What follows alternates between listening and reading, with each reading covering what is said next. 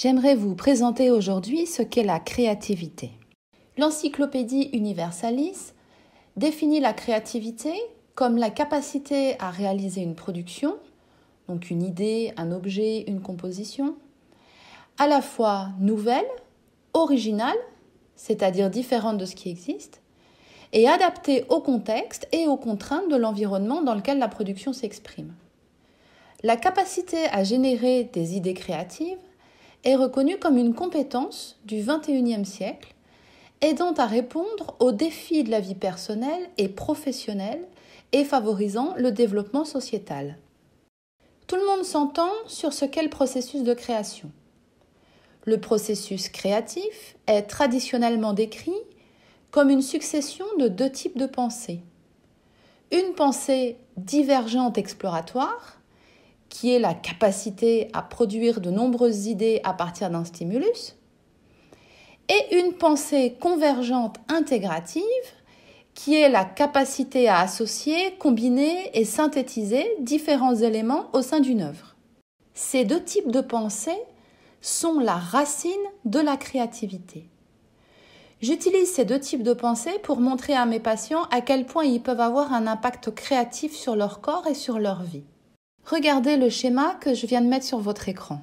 Prenez un potentiel quelconque de créativité et appliquez-lui un stimulus, une sollicitation, quelle qu'elle soit. Cela va mettre en mouvement ce potentiel. Il va commencer à vibrer. C'est cela la pensée divergente exploratoire. C'est cette pensée qui part dans tous les sens et qui pulse comme une envie. Ceci est votre capacité à créer, votre capacité à avoir envie de quelque chose. Cette pensée est faite de ressenti et de perception, et vous la percevez en vous en fonction de qui vous êtes. C'est-à-dire que vous percevez vos envies, votre capacité à créer en fonction de votre état émotionnel. C'est pour cela qu'avec un même stimulus, deux personnes ressentiront, percevront et auront un potentiel créatif différent. Le vrai potentiel créatif n'existe que par rapport à soi, par rapport à ce qui est ressenti en soi. C'est pourquoi vouloir faire comme les autres, se comparer sans cesse aux autres, avoir peur du regard ou de l'opinion d'autrui, et ne prendre comme référence que ce qui s'est toujours fait, tue votre créativité et votre capacité à aider votre corps à développer sa pleine vitalité. Regardez sur votre écran. La seconde pensée est convergente intégrative, c'est-à-dire qu'elle prend en considération ce qui a été vibré l'envie que vous avez et elle la rend concrète. Elle représente la capacité à agir, c'est-à-dire à analyser, combiner et synthétiser. Elle est faite d'action et d'élan, et elle dépend de votre état d'esprit, c'est-à-dire de ce qui compte vraiment pour vous. Il est évident que vous n'allez pas mettre en place des analyses et des synthèses pour réaliser des envies qui vont dans la direction opposée à vos valeurs et à vos buts, non? Malheureusement, ce n'est pas si simple. Et souvent, l'être humain utilise ses capacités de création à son désavantage. Il devient toxique pour lui et pour sa vie. Regardez, finalement, cette pensée divergente exploratoire correspond à ce qui vous a été présenté comme le féminin, le yin. Et cette pensée convergente intégrative vous a été présentée comme le masculin, le yang. De nombreux coachs ou thérapeutes vous parlent de ces principes masculins et féminins et vous les vendent comme le saint graal du développement personnel.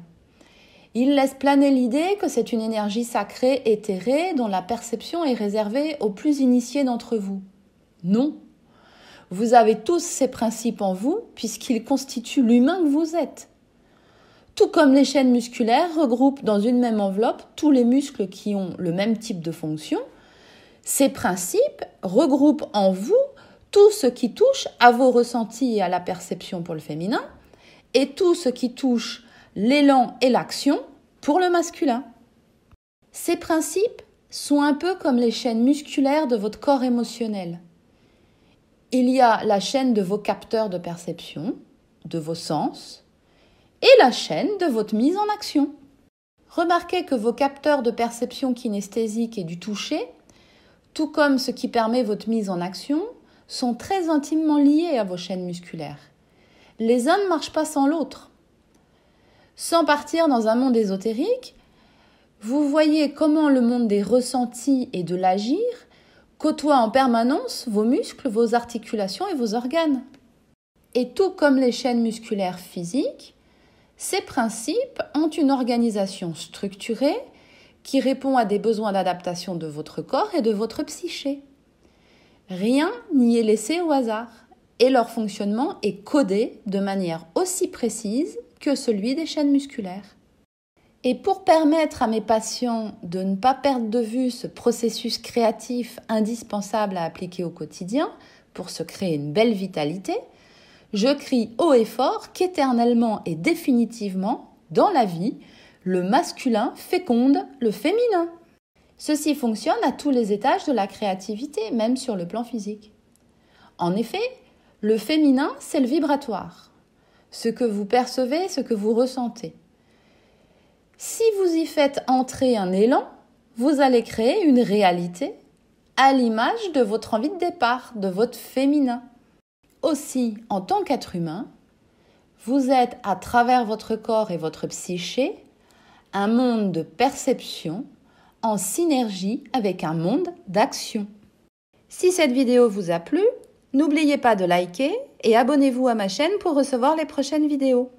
À très bientôt pour une nouvelle vidéo dans laquelle nous aborderons le corps non conscient.